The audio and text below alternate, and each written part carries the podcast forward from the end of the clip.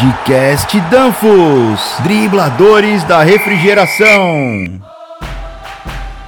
Olá pessoal, eu sou o Mister e aqui comigo está o meu grande amigo Davi Gol. E é sempre um grande prazer recebê-los em nosso podcast, oferecido pela Danfos Brasil, dribladores da refrigeração. Fala galera, beleza? Hoje vamos entrar em um tópico que nos foi muito solicitado, que é a questão da válvula de expansão eletrônica e seu controlador. Esse controlador em conjunto com a válvula de expansão eletrônica é uma das opções mais modernas para controlar o resfriamento. E como há uma necessidade de termos sistemas mais eficientes e economizadores de energia, consideramos muito importante dar-lhes informações sobre esse produto. Então, meu caro Davigol, este tópico é muito interessante. Nos capítulos anteriores já vimos o básico da refrigeração e agora começaremos a saber mais sobre como controlar o equipamento de forma avançada. Para falar sobre este tópico, hoje temos o prazer de ter uma convidada que irá compartilhar os detalhes dessa válvula e controlador, bem como informações úteis e interessantes. Quem é? Quem é? Quem é? Grande Mister! Aproveita esta oportunidade para dar as boas-vindas à engenheira Isa da divisão de Climate Solutions da Danfoss do Brasil. Fala Isa, como você está? Olá, Mister e Davigol. É uma honra e um prazer estar aqui e ter a oportunidade de conhecer pessoalmente os anfitriões desse podcast. Acho que essa iniciativa é ótima para poder ter um meio inovador de continuar levando o conhecimento da refrigeração para todos os lugares. Pelos comentários que recebi dos nossos clientes, posso dizer que vocês já são celebridades. Ei, Davigol, preciso comentar que a Isa tem muita experiência em lidar com controles eletrônicos Danfoss, desde controladores de unidade até sistemas de controles usados em lojas de conveniência e supermercados. O importante é que ela falou que a gente já é celebridade, Mister. É claro, Mister. E é justamente por esse motivo que nos permitimos convidá-la a ter outra perspectiva e aprender mais sobre esses interessantes temas. Sem mais delongas, vamos iniciar a partida. A primeira pergunta que temos e que existem muitas dúvidas, como é correto chamar a tecnologia? Válvula de expansão elétrica ou válvula de expansão eletrônica? Olha, Davigol, ambos os termos estão corretos. Em princípio, é uma válvula elétrica, mas pode ser controlada eletronicamente. Foi nomeada uma válvula de expansão eletrônica para fazê-lo de uma forma mais simples, e é assim que na Danfoss preferimos chamá-la, porque é através do controle eletrônico onde se tem um dos seus maiores benefícios. Então, válvula de expansão eletrônica é o nosso nome oficial. É, isso aí. Outra dúvida muito comum sobre a válvula de expansão eletrônica é se há um benefício dessa tecnologia em relação a uma válvula de expansão mecânica. Ou, em outras palavras, por que usar uma válvula de expansão eletrônica? Muitos de nossos ouvintes se perguntarão se vale a pena ter uma válvula de expansão eletrônica em suas aplicações. Olhando para a Danfoss, temos o conceito de ter uma solução para cada necessidade. A válvula de expansão mecânica tem, entre outras vantagens, excelente eficiência e é perfeita quando se quer ter um sistema mais tradicional. Uma válvula de expansão eletrônica também é perfeita se buscarmos ter, entre outros benefícios, maior economia de energia e controle ainda mais preciso. Desde sua criação, a Danfoss sempre teve como principal objetivo ter um dispositivo que tivesse a maior eficiência e economia de energia, além de ser ainda mais automático. Mas isso não significa que uma válvula de expansão termostática ou mecânica não é eficiente, correto? Isso mesmo. Uma válvula de expansão mecânica também tem excelente eficiência na maioria das aplicações. Mas se o que você precisa é ter o máximo de economia de energia, então você tem como alternativa uma válvula de expansão eletrônica, correto, mister? Isso aí. Mas desde quando essa tecnologia existe? Desde os anos 70, a Danfoss foi pioneira com o conceito de válvula de expansão eletrônica, e já foi nos anos 80 que lançou o primeiro controlador eletrônico de válvula de expansão, que definiu as bases de controle como conhecemos hoje. Caramba, quanto tempo, hein? Então não é uma nova tecnologia. Se assim for, o conceito não é novo, mas é uma tecnologia em constante evolução. Podemos dizer que é uma tecnologia bastante comprovada que vem evoluindo. Embora o princípio seja o mesmo, ela teve várias inovações, como controles mais amigáveis, menos componentes e um design moderno e etc. É tão testado e comprovado que entendo que a Danfoss é de longe o fabricante com mais válvulas de expansão eletrônicas instaladas no mundo, correto, Isa? Meu querido artilheiro Davigol, está correto. Engenheira, poderia nos dizer por que uma válvula de expansão eletrônica pode ser mais eficiente do que uma mecânica? Naturalmente, uma válvula de expansão eletrônica é mais eficiente por duas razões principais. Precisão e adaptabilidade. A precisão é alcançada através do controle eletrônico e a adaptabilidade é alcançada pelo algoritmo ou, digamos, pela inteligência que o controlador tem em seu programa. Digamos que fazendo analogia com o carro, onde antes tínhamos um carburador e agora temos um sistema de gestão eletrônica, precisão e eficiência é alcançado porque temos um sistema que é controlado eletronicamente e que é mais inteligente e preciso. Boa analogia, Mister. Da mesma forma ocorre na válvula de expansão eletrônica quando comparada a uma válvula de expansão termostática. Ei, engenheira Isa, quando você menciona adaptabilidade, o que você quer dizer? Você pode explicar um pouco mais para os nossos amigos que nos ouvem? Naturalmente, Davigol. Adaptabilidade, falando sobre resfriamento, refere-se à capacidade da válvula e do controle de se autorregular e se adaptar à condição de que você tem a qualquer momento. Os amigos lembram que a válvula de expansão termostática possui uma configuração de superaquecimento, só que esse ajuste é manual. E então significa que este modelo de válvula estará funcionando com essa configuração de superaquecimento em modo estável o tempo todo. Exatamente. A válvula de expansão eletrônica mantém este superaquecimento estável, mas em conjunto com o controlador eletrônico, o sistema é capaz de prever e adaptar o valor que procura o superaquecimento. Dessa forma, o valor desejado de superaquecimento pode variar ao longo do tempo e manterá o menor valor possível, desde que a operação permaneça estável. Que interessante! O que vocês acham se formos para o segundo tempo para ver em detalhes uma válvula de expansão eletrônica? Começa o segundo tempo. Nas partidas anteriores, vimos que a função de uma válvula de expansão mecânica era causar uma queda de pressão do refrigerante ao entrar no evaporador e regulá-lo, mantendo o superaquecimento estável.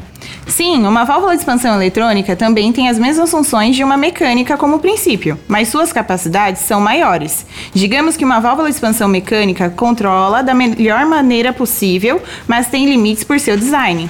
Os amigos lembram que no projeto de uma válvula de expansão termostática temos vários elementos: o bulbo sensor, o diafragma, a conexão de equalização externa e o parafuso de ajuste do superaquecimento. A válvula termostática ou mecânica abrirá ou fechará dependendo do resultado das forças da temperatura do bulbo sensor, da pressão do refrigerante e da força da mola de ajuste de superaquecimento. Vocês são mestres em refrigeração, hein? Que boa explicação!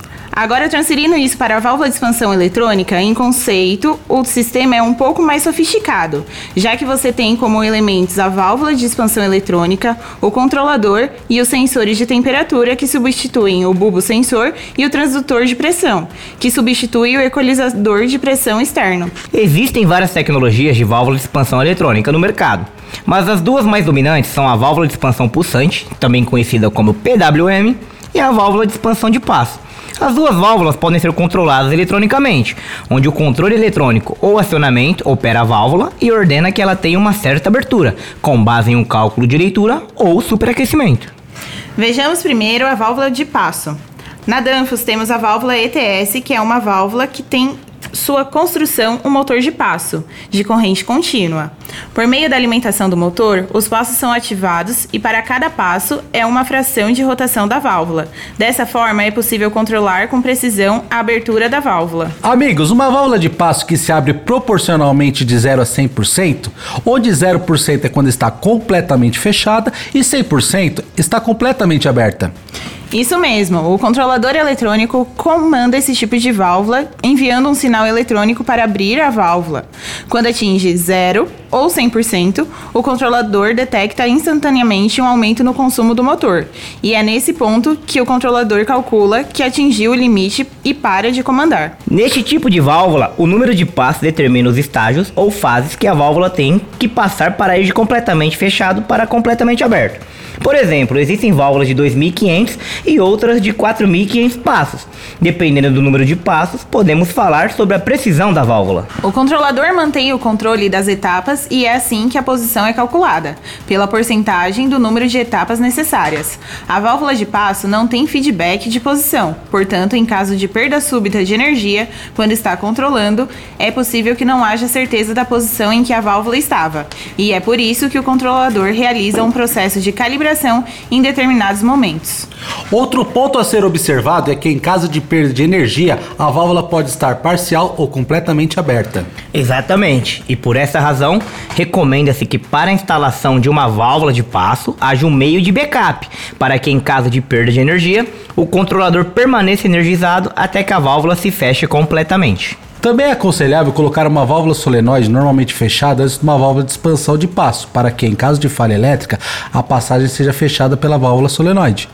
Existe outro tipo de válvula de expansão eletrônica, que consideramos a mais aceita e utilizada, que é a válvula de pulso, PWM. PWM significa modulação de largura de pulso. Na Danfoss, a válvula pulsante é conhecida como válvula AKVP, que em princípio opera como uma válvula solenoide, ou seja, abre completamente e fecha completamente.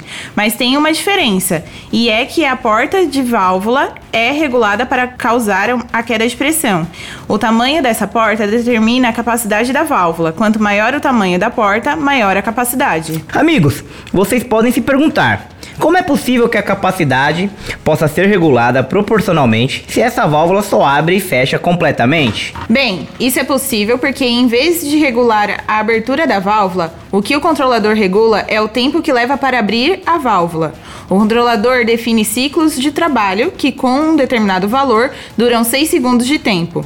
O controlador ativará a válvula através de um pulso elétrico para que uma porcentagem do tempo de cada ciclo de 6 segundos seja mantida completamente aberta. Então, por exemplo, se precisarmos que a válvula abra 50%, a válvula abrirá 3 segundos e depois fechará 3 segundos. Está correto? Sim, isso é o que é conhecido como modulação de largura de pulso. Em cada ciclo de trabalho, o pulso durará mais ou menos, dependendo da porcentagem de abertura, o que o controlador determinar para aquele momento.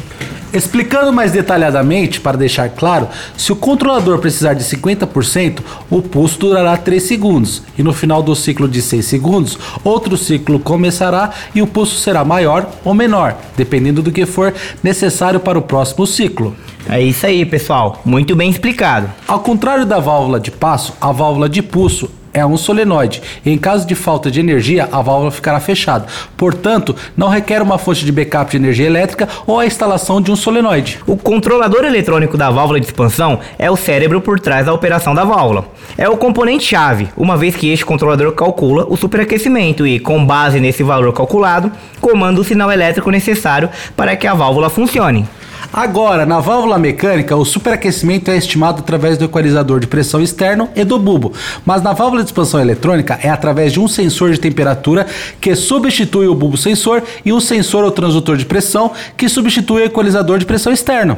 Isso aí, como mencionado, é com esse cálculo de superaquecimento que o controlador procura operar a válvula. Existem controladores PID no mercado que buscam superaquecimento fixo, onde o controlador opera a válvula até atingir esse valor desejado. Ao contrário desses controladores, o controlador Danfoss AKCC55 tem algoritmo que a Danfoss desenvolveu chamado superaquecimento mínimo estável, ou MSS. O que este algoritmo faz é procurar o superaquecimento mínimo que permite ter uma resposta de operação estável. Adaptativamente, o controlador procurará alcançará o menor superaquecimento possível. Se você se lembrar em capítulos anteriores, mencionamos que o superaquecimento é de alguma forma um mal necessário, uma vez que dele para que o líquido não atinja o compressor.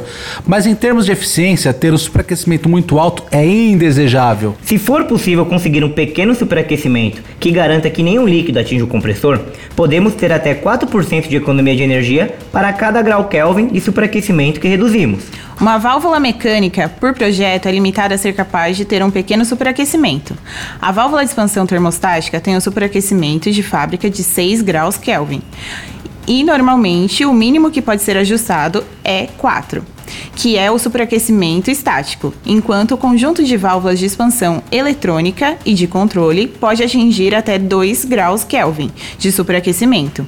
Graças à função de superaquecimento mínimo estável, é possível uma economia de aproximadamente 16%. Em resumo, temos a válvula de expansão eletrônica montada no evaporador antes do distribuidor, o sensor de temperatura na saída do evaporador e o transdutor de pressão também na saída do evaporador. E cada um desses elementos conectados ao controlador eletrônico da válvula expansão.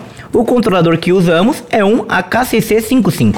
O controlador AKCC 55, além de controlar a válvula de expansão eletrônica, tem outras funções, como controle de temperatura incluído. Para esta função, é necessário instalar um sensor que mede a temperatura na exaustão do ar do evaporador ou no retorno do ar. No modo normal, o controlador regulará o superaquecimento, mas se a temperatura definida na função termostato do controlador for atingida, o controlador interromperá a injeção de refrigerante e fechará a KVP como se fosse uma válvula solenoide. O controlador também possui relés para ativar o compressor se a aplicação o exigir, além de controlar a função de gelo, seja por tempo, elétrico ou gás quente. No caso de degelo elétrico e gás quente, o controlador tem uma saída de relé para ativar a resistência elétrica ou a válvula de gás quente. No caso de estar descongelando por tempo, outro relé não é necessário, uma vez que o controle será ativado diretamente na saída do compressor ou diretamente na saída da válvula de expansão eletrônica. A válvula de expansão eletrônica é uma excelente escolha para ter mais funções de controle e maior economia de energia. Ao operar com controladores AdaptCool, é possível tirar o máximo proveito da aplicação. Amigos, por hoje o tempo está se esgotando, mas nas próximas partidas veremos mais sobre o controlador de válvula de expansão eletrônica AKCC55. Para hoje o tempo acabou mas esperamos por vocês em nossas próximas partidas. Agradecemos o tempo e a participação da Isa. Muito obrigado por estar aqui conosco e compartilhar a sua experiência com a válvula de expansão eletrônica. Muito obrigada, Mister e Davi Gol. Foi uma experiência maravilhosa estar aqui e falar sobre esse tópico muito interessante. Obrigado pela participação, Isa. É sempre um grande prazer ter mulheres no mundo da refrigeração. Amigos, deixem-nos saber o que vocês acham sobre o nosso podcast e nos escrevam o que mais vocês gostariam de saber. Gostaria de lembrar a todos de nos seguir nas nossas redes sociais e nos enviar os seus comentários nas páginas oficiais do Facebook, Instagram e LinkedIn. Por hoje terminamos e até a próxima, pessoal. Tchau, obrigado.